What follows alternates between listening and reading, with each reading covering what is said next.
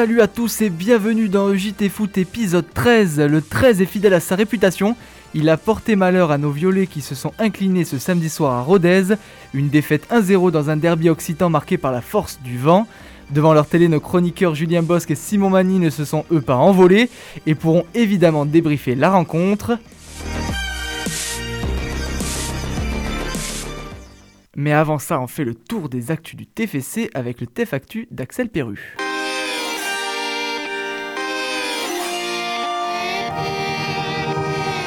Une stat pour commencer, Axel. Oui, 4 points pris sur 12 possibles, c'est la triste statistique qui résume le coup de mou des Violets. Une victoire convaincante contre Ajaccio, un nul contre 3 mais deux défaites contre Auxerre en début de mois et ce samedi face à Rodez. C'est la pire série qu'a connue le TEF depuis son début de saison catastrophique. Une semaine chargée attend les Toulousains pour se relancer. Trois matchs en 7 jours, réception d'Amiens samedi à 15h, puis déplacement à Valenciennes, mardi 2 mars en Ligue 2. Enfin, la rencontre à Aubagne, le week-end du 6-7 mars pour les 16e de finale de la Coupe de France. Patrice Garande a décidé de commencer par un jour de repos qui ne sera pas trop avant d'attaquer cette semaine. Et tu as aussi des nouvelles à nous donner d'un ancien du TFC, Dominique Arribagé. Direction Canal Plus pour l'ancien entraîneur et responsable du recrutement. Il retrouve la nouvelle chaîne en tant que consultant après avoir fait quelques piches sur Téléfoot. Harry Bagé a commencé au commentaire de la triste défaite de Rennes en Ligue 1. S'il reste cette année, s'il reste l'année prochaine, il pourra peut-être couvrir son ancienne équipe. Merci Axel, c'est l'heure d'analyser la rencontre de ce samedi.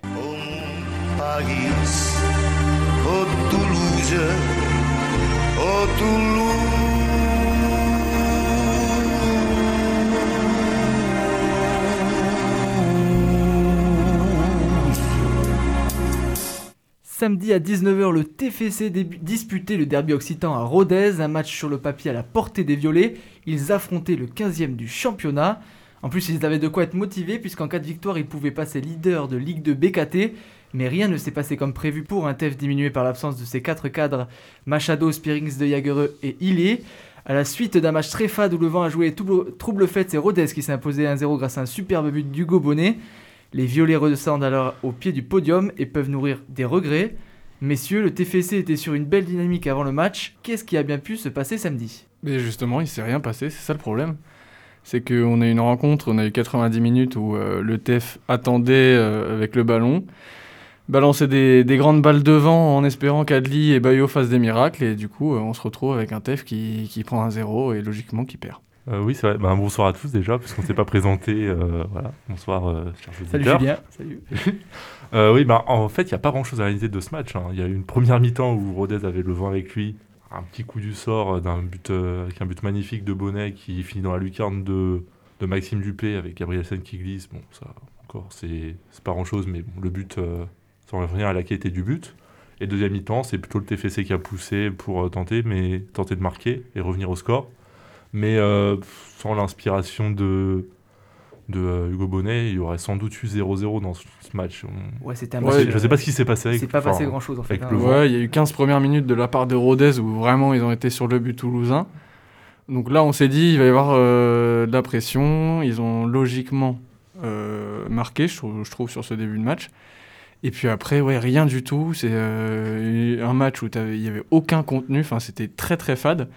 Et début de seconde mi-temps, Toulouse qui se réveille un petit peu, et jusqu'à après, euh, pendant 10 minutes, et jusqu'à la 70e, euh, rien du tout. Et voilà, c'est un match insipide. Euh, un match de Ligue 2 dont on ne rêvait pas pour un samedi. Clair. Et, et, Toulouse qui n'a rien proposé, malheureusement, en l'absence de, de, ses cadres. Quoi. Mais Garant l'a dit en conférence de presse, ils, ont, ils auraient dû s'adapter, ils n'ont pas réussi à s'adapter comme l'ont fait les, les Ruténois en jouant long. C'est d'ailleurs comme ça qu'est venu le but, sur un dégagement du, du gardien de Rodez, alors que Toulouse, on n'avait pas le choix, était obligé de tenter euh, jeu au sol, et du coup, euh, c'est plus, facile de, c'est plus facile de, de, de presser euh, le équipe quand tu sais qu'elle peut pas jouer long. Non, effectivement, et puis après, euh, il, faut donner aussi du mérite aux Ruténois, ils ont quand même bien su s'organiser en défense, et à chaque fois que le TEF a attaqué, ils étaient, ils étaient là sur le repli défensif, donc dans, dans, la logique du match, finalement, bon, bah, Rodez a, eu sa victoire, le TEF euh, n'a pas joué et, n'a pas su jouer avec ces conditions météorologiques. Et bon, c'est. On va dire c'est un, un, comment dire, un match euh, accident dans cette saison et euh, on espère qu'il n'y aura pas autant de vent pour les prochains matchs. Solide en défense quand même. Il faut quand même noter que la défense de tout a quand même été solide. Bon, en plus, on, a- on, l'a- on l'a dit, hein, il y, a des- il y avait des, des absents de poids, notamment de Jagereux et Spearings au, au milieu de terrain. Alors ça a joué dans l'équilibre tactique, on l'a vu. Euh, on a, j'ai l'impression qu'on a vu un peu une, une équipe coupée en deux, non? Ouais, totalement. D'un côté, on avait euh, une défense solide, une attaque euh, totalement transparente. Et puis Manu, Manu Koné au milieu de tout ça qui essayait tant bien que mal de, de faire Tout le seul, lien. Manu connaît. Tout seul au, au milieu de terrain. Donc, euh, ouais, effectivement, pour, pour animer une équipe, quand, surtout avec le collectif du TEF, quand tu as cette équipe qui est coupée en deux et que tu as un seul mec au milieu qui, qui se démène pour, pour faire le lien, bah, ça fonctionne pareil, c'est logique. Ouais, clairement. Van Den Bomen était paumé sans ses deux compères, ses deux compères flamands de Hegereux et, et Spearings. Euh, J'ai l'impression que euh, Bah, il bah, devait, il aussi Toulouse faire les marchait efforts. Quand, le ouais. trio, quand Ouais. le trio marchait, ça, Toulouse marchait. Et là, dès qu'il y a un absent ou deux, que bon, c'est un peu dommage pour Manu Koné qui puisse pas du coup s'exprimer avant de partir à- de partir en Allemagne. Mais c'est vrai que ben, techniquement, il a plus sa place parce que, enfin, place de titulaire parce que ben, c'est ce milieu à 3 qui qui fait Ouais, totalement. Toulouse et qui fait que Toulouse a des, bonnes, rés- des bons résultats et fait des bonnes séries de victoires. Et puis Van tu sens que quand il n'y a pas les joueurs qui font vraiment les efforts de- Oui. derrière lui, bon, c'est compliqué après parce que c'est un joueur qui, là surtout dans, dans un match où il va falloir euh, faire attention au long ballon de la part euh, de Rodez, Ouais, c'est un mec, euh, bon, même s'il est grand, euh, sur la mobilité et sur le repli défensif, c'est pas le meilleur. Manu Koné, c'est vrai que bon, euh, défensivement il est bon, il a pas mal de déchets, mais c'est quand même un joueur qui a tendance à beaucoup se projeter, donc ça crée des, des Ça failles peut en créer des déséquilibres, ouais, en effet. Ouais, il manquait euh, ce, ce numéro 6, cette sentinelle hein, que, peut faire euh, Spearings euh, habituellement. Autre défaillance qu'on a aperçue euh, samedi, c'est c'est le duo d'attaque. Alors l'impatience et le manque de, de complicité étaient criants. Comment vous jugez, vous, les prestations de Bayo et, et d'Adli euh, samedi? Bah, encore une fois, c'est compliqué pardon, de, de juger sur ce match-là où ils ont eu euh, très peu de ballons. Après, c'est vrai qu'Adli, il a été très, très impatient, il essayait de, de prendre la balle un peu à lui tout seul. Et puis Bayo, il a eu des ballons euh, clairement où il pouvait pas faire grand-chose.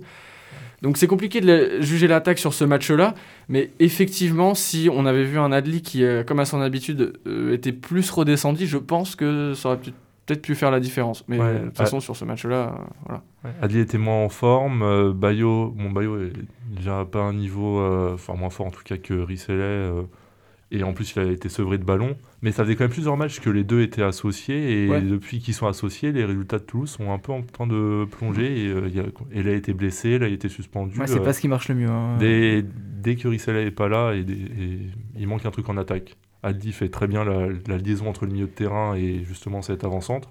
Je trouve que ça manque de Et spontanéité. Ouais, c'est ça. C'est-à-dire que Bayo, il, ça va être un joueur euh, qui est très utile hein, dans garder le ballon, jouer en pivot. Mais il n'a pas ce truc, sur cinq actions, il, il va faire euh, deux fois la même chose. Et après, il va sortir un truc euh, de nulle part. Alors, ça fonctionne pas toujours. Mais il va sortir quelque chose de, de différent. Bayo, tu sais qu'il va recevoir la balle dos au but, Mm. il va la refaire ou il essaie de se retourner. Et, et c'est à peu près tout. Quoi. Il Ouais, est un peu plus limité. Il est moins adapté aussi au style de jeu de Garande, euh, où il est Toulousain quand même globalement beaucoup de Ouais. ballons face à tous leurs adversaires. Et là, Totalement. on le voit souvent décrocher et, et puis ensuite finir la surface en étant assez efficace, alors que Bayo, il reste, euh, il reste un peu planté là, euh, un peu en renard des surfaces. Et C'est peut-être pas ce qui convient le plus euh, au style de jeu du TFC. On attend avec impatience le retour euh, d'Ili. Ben oui, oui, je, pense là, Ah, dès, c'est clair. dès la semaine prochaine face à, à Amiens, j'espère. Bon, merci les gars. C'est l'heure de passer aux traditionnelles récompenses. Vous allez peut-être euh, être surpris par, euh, par ma saucisse. Alors Simon, pour toi, c'était qui le meilleur samedi? Oh bah logiquement, on en a parlé hein, dans le débat, je vais, pas, je, vais, je vais la faire courte, c'est Manu Koné pour moi qui, qui est le top de cette rencontre. Euh, c'est le seul qui a su un peu euh, élever son niveau dans un milieu euh, transparent. Il a fait les efforts défensifs comme il sait le faire avec son volume de jeu. Il a essayé de monter la balle, mais bon, quand tu montes la balle et que tu es tout seul euh, à, à vouloir faire du jeu, et ben ça ne fonctionne pas.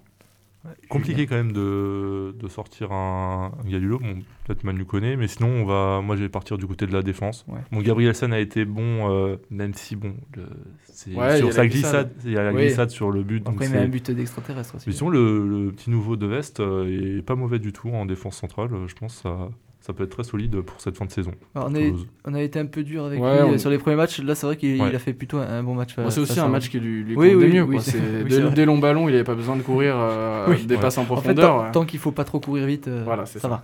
Ça. Euh, qui n'était pas au, au- au niveau pour toi, Simon? Voilà, c'est Adli. hein. Malheureusement, on l'a encensé euh, toute cette saison, mais là, il, il a été totalement transparent sur les seules balles qui- qu'il a reçues. C'est trop précipité. Il a, donné, il a eu beaucoup de déchets techniques. Donc euh, bon, bah, Adli, euh, il, va, falloir faire mieux sur les prochains matchs, on n'en doute pas. Et euh, on espère qu'il va reprendre cette forme euh, olympique qu'il avait avant Rodez. Moi, je vais dire euh, Van Den Bomen. Alors, ça n'a pas été le plus mauvais du match, mais juste par le fait, comme on l'a dit dans le débat, qu'il était esselé quand il n'y a pas ses compères. c'est juste pour mettre en avant le fait que ces trois-là, dès que Toulouse, a, a ces trois flamands, Tout va euh, la, la vie Ouais. est plus belle quoi, à Toulouse. Et bien merci les gars, prochain match du TFC samedi à 15h face à Amiens au Stadium. Alors l'émission touche bientôt à sa fin mais pas de panique, c'est d'abord l'heure du traditionnel quiz.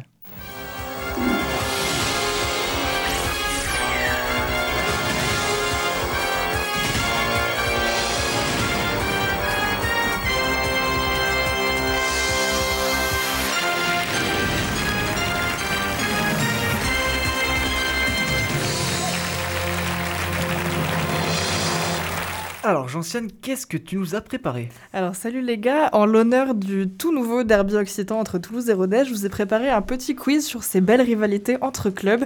Alors on va principalement parler du TEF quand même, vous vous en doutez. Euh, D'abord une première question facile pour vous chauffer un peu, parce que la dernière fois que j'ai fait un quiz, euh, j'ai démarré un peu trop fort je crois, donc là j'essaye de vous ménager. En Ligue 1, euh, à combien de derbies le TEF participe habituellement et Un. avec qui? Un Bordeaux. Ah il y en a deux. Bon, Ah oui, ben Montpellier. Et oui, alors Eh comment oui, il s'appelle? Euh, ben, le derby euh, du canal du Midi. Ça c'est le derby bien, de la c'est bien Garonne et le essayé. derby du canal du Midi. C'est bien essayé, mais c'est pas ça. Donc derby de la Garonne effectivement avec Bordeaux et derby d'Occitanie en fait avec Ah Montpellier. ouais, on a juste tout repris le nom pour euh, pour Rodez, voilà.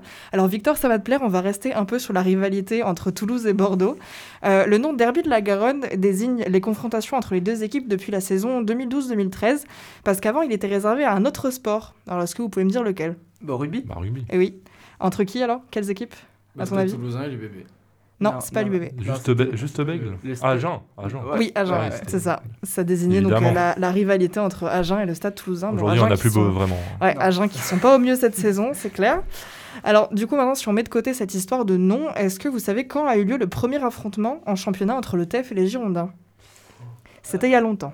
1958. Oh, C'est moi. C'est Ouais, moi. 50. C'est moi. Ah oui. 1932. C'est un peu plus. 34. 38.